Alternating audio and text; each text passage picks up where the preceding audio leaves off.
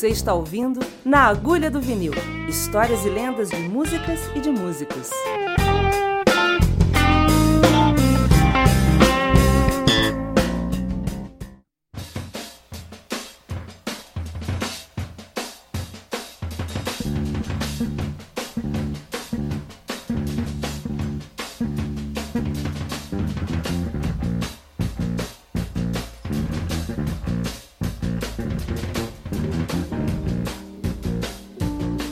Amigo ouvinte do Agulha do Vinil e da sessão Discos de Cabeceira.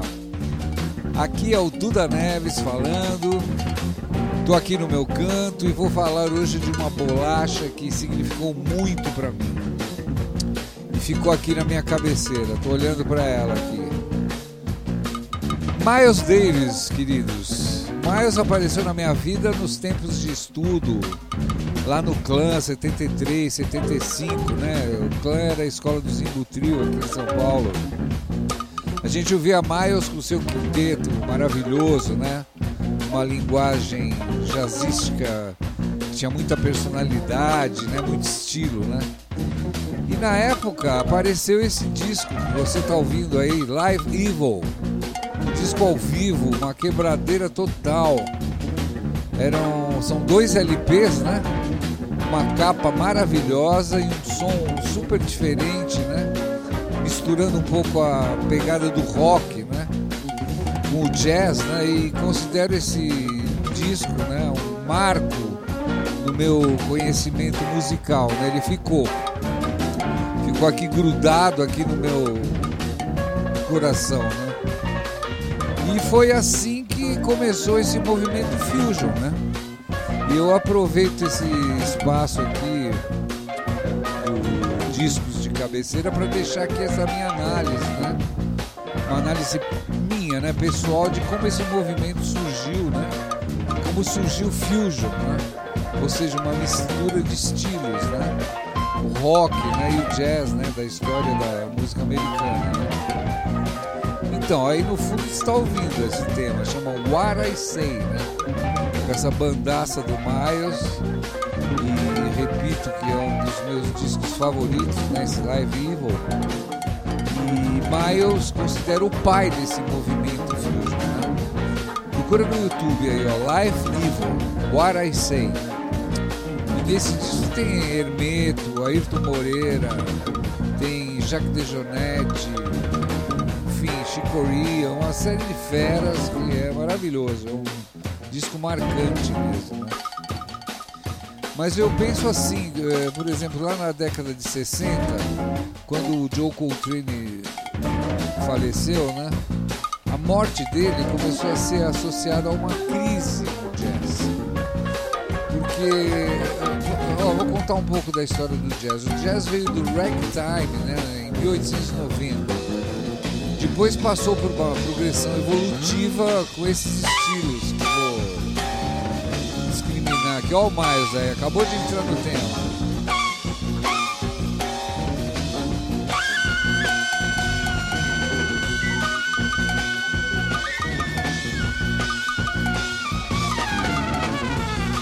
Quebradeira. Então, mas vamos lá, voltando aqui, olha, eu falei do ragtime, né? E depois veio o Dixieland, né? No começo do século. E evoluiu pro swing jazz, né? Da década de 30, 40, onde o pessoal ia dançar, eram bailes, né? Lá para a década de 40 e 50 veio o bebop jazz, né? onde o pessoal começou a sentar e ver o pessoal tocar, né? Os virtuosos de cada instrumento, né? E na década de 50 evoluiu para o hard bop, né? E finalmente, segundo os mais puristas é, o jazz teve sua fase final, né? Purista, com o free jazz, né? Desenvolvido pela turma do Joe Coltrane, né? E artistas de ponta, né? Vanguarda. Parecia que os músicos haviam esgotado aquela fórmula é, do jazz e passaram a ter recursos assim, tonalidades diferentes, estavam se tornando absorvidos, né? Numa liberdade, né? parecia meio incompreensível para muitos ouvintes na época. Né? Era uma linguagem diferente, aberta. E ao mesmo tempo, aí nessa década de 60, o rock estava se tornando cada vez mais popular. Né? E muitos músicos de jazz começaram a incorporar elementos do rock, né? assim como os roqueiros começaram a incorporar elementos do jazz. Né? Então, e voltando para o Miles, né, ele começou a sentir né, essa mudança, né? E ele ouvia Jimi Hendrix, James Brown, Sly Family Stone, né? E se moveu por um campo menos abstrato. Né? E esse campo menos abstrato tinha esses recursos, né, dessas novas possibilidades sonoras que estavam aparecendo, eletrônicos principalmente. É, esse, o Miles teve o seu primeira manifestação num álbum maravilhoso também chamado In a Silent Way, né, de 69, né? Esse álbum pode chegar à noite, colocar um vinho, um golpe, escutar que é maravilhoso, né? Apresenta esse disco tem Joe Chico Corea, Herbie Hancock, John McLaughlin, Tony Williams, é impressionante. E seis meses depois o Miles gravou o que se tornaria o documento definidor né, desse movimento fusion, né? esse jazz rock. Né? Foi com o trabalho Beats. O Beats se tornou o álbum mais vendido na história do jazz, né? Com essa mistura de jazz, rock, eletrônico, e inspirou muita gente. Na década de 70, né, esse jazz rock né, foi levado à frente por grande parte dos músicos né, que participaram da banda do Maio. E fizeram trabalhos solos, Tony Williams, Chick Corea, Joe McLaughlin, Wayne Shorter, Joe Zawinul e o Herbie Hancock. Né? E um dos primeiros ex-alunos né, do Miles a montar o seu próprio trabalho foi o batera Tony Williams que é, formou um grupo né, chamado Lifetime. O Lifetime era, é muito bom, vários discos né, lançaram. Esse grupo inovador tinha o John McLaughlin na guitarra, um roqueiro, né, o baixista de Queen, Jack Bruce, né, e o tecladista Larry Young, Hammond. O Lifetime do Tony Williams influenciou uma grande geração de músicos, inclusive esse que vos fala, Duda Neves. Tony Williams é um ícone da bateria. E outros, por exemplo, Corea, né, começou a trabalhar com Miles em 68, tornou-se um dos mais bem sucedidos artistas né, de jazz rock dos anos 70 e 80. Ele formou o grupo Return to Forever, né? Um grupo de jazz rock elétrico. E esse grupo originalmente, além do Tim Corea, né, tinha a participação do Stanley Clark, o baterista Ayrton Moreno, o bateria e produção, e a cantora Flora Purim. E o Joe Farrell. Ó, estamos ouvindo o McLaughlin aqui, vamos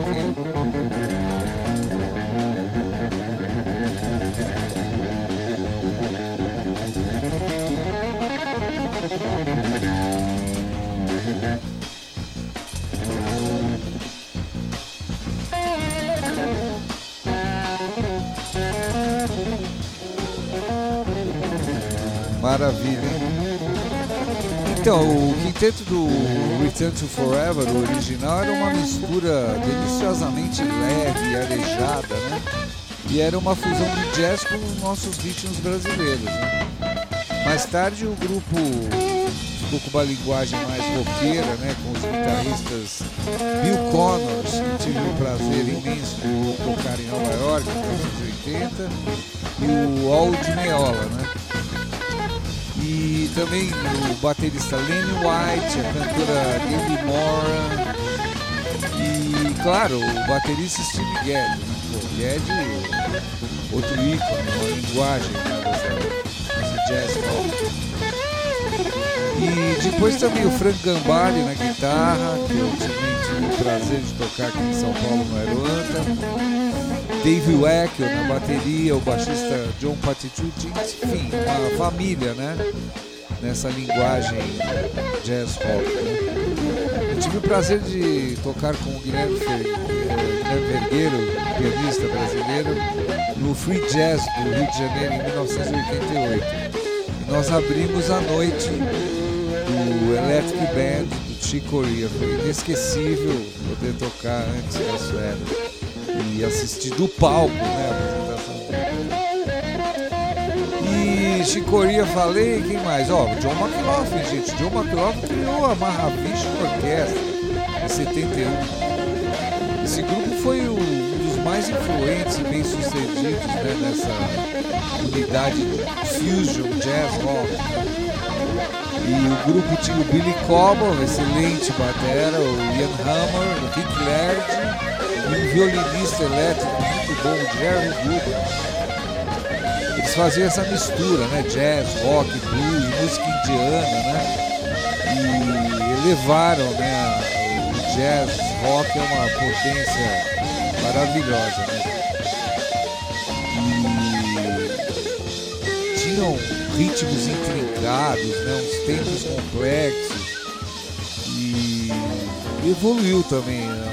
Mahavishnu cresceu com outro baterista, com orquestra e depois se dissolveu, acho que em 1975, se não me engano, e o McLaughlin formou um grupo depois acústico indiano chamado Shakti, lembra? Muito legal.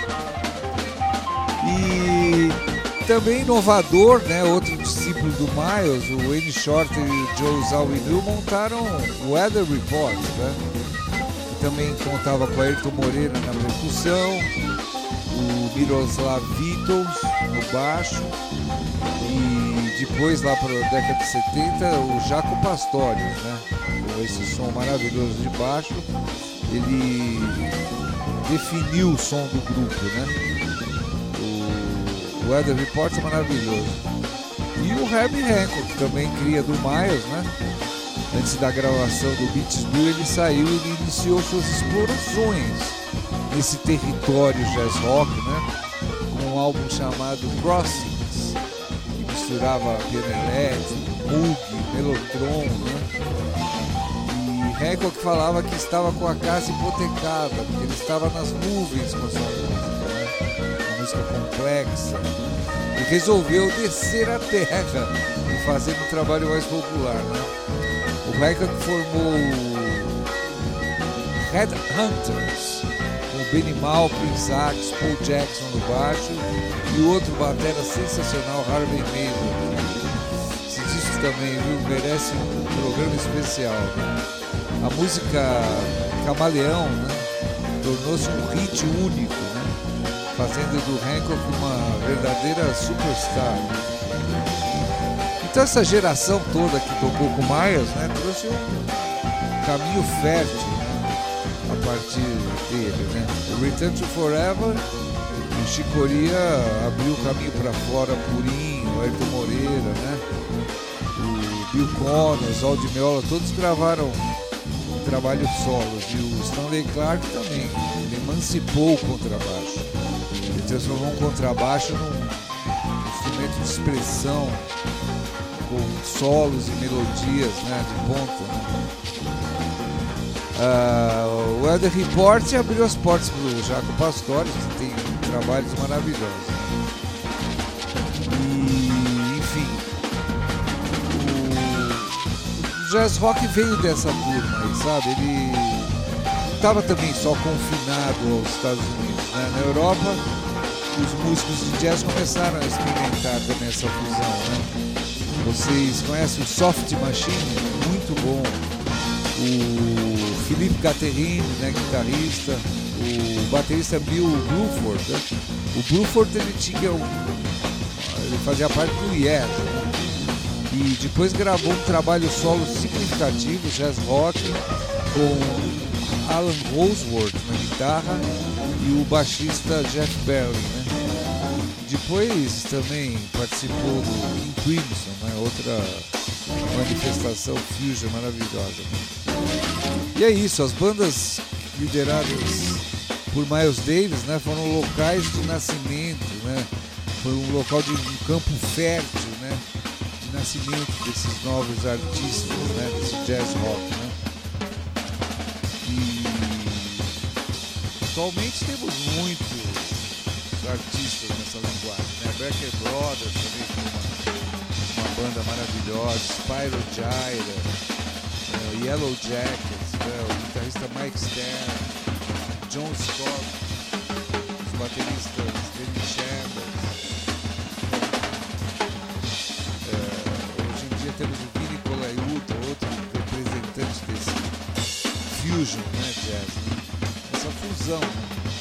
Podemos falar, ó, jazz rock, Brazilian jazz, Latin jazz. Pô, Latin jazz mereceria um outro programa com essa influência do Santana, do Paquito de Rivera, do Topuentes, Gonzalo Rubo Octava, pessoal que uh, fez essa fusão também do jazz com essa música latina. Temos também Bota Jazz, Jungle Jazz, enfim jazz pode ser definido como um estado de espírito criativo, né? onde os músicos colocam sua alma e seu coração no melhor de sua expressão, nas suas interpretações. É bonito isso? Vou ouvir de novo. É. E é isso, ó, estamos ouvindo ao fundo aí o grande Jacques Dejonette na batera, com essa linguagem diferente também, vinda do Elvin Jones, né? Esse essa liberdade, junto com um pouco de rock. Então é isso, meus queridos ouvintes. Um grande abraço a todos. Espero que vocês tenham curtido. Não esquece de ouvir o In a Silent Way, que é maravilhoso. Esse Live Evil, que é maravilhoso. E deixo com vocês aí no site um, uma seleção de músicas fusion para vocês ouvirem aí com vários artistas, né? Coloquei um que gosto muito atualmente, que é o Jeff Lorber, que faz um som sossegado, gostoso para tocar junto. E é isso aí, meus queridos ouvintes, amigos do Agulha do Vinil, da sessão Discos de Cabeceira. É, vou ouvir agora o que eu falei, né? Se estiver tudo certo, vai. E ó, um abraço, muita música para todos, muitas baquetadas aí para os meus amigos bateras e tamo junto. Um beijo.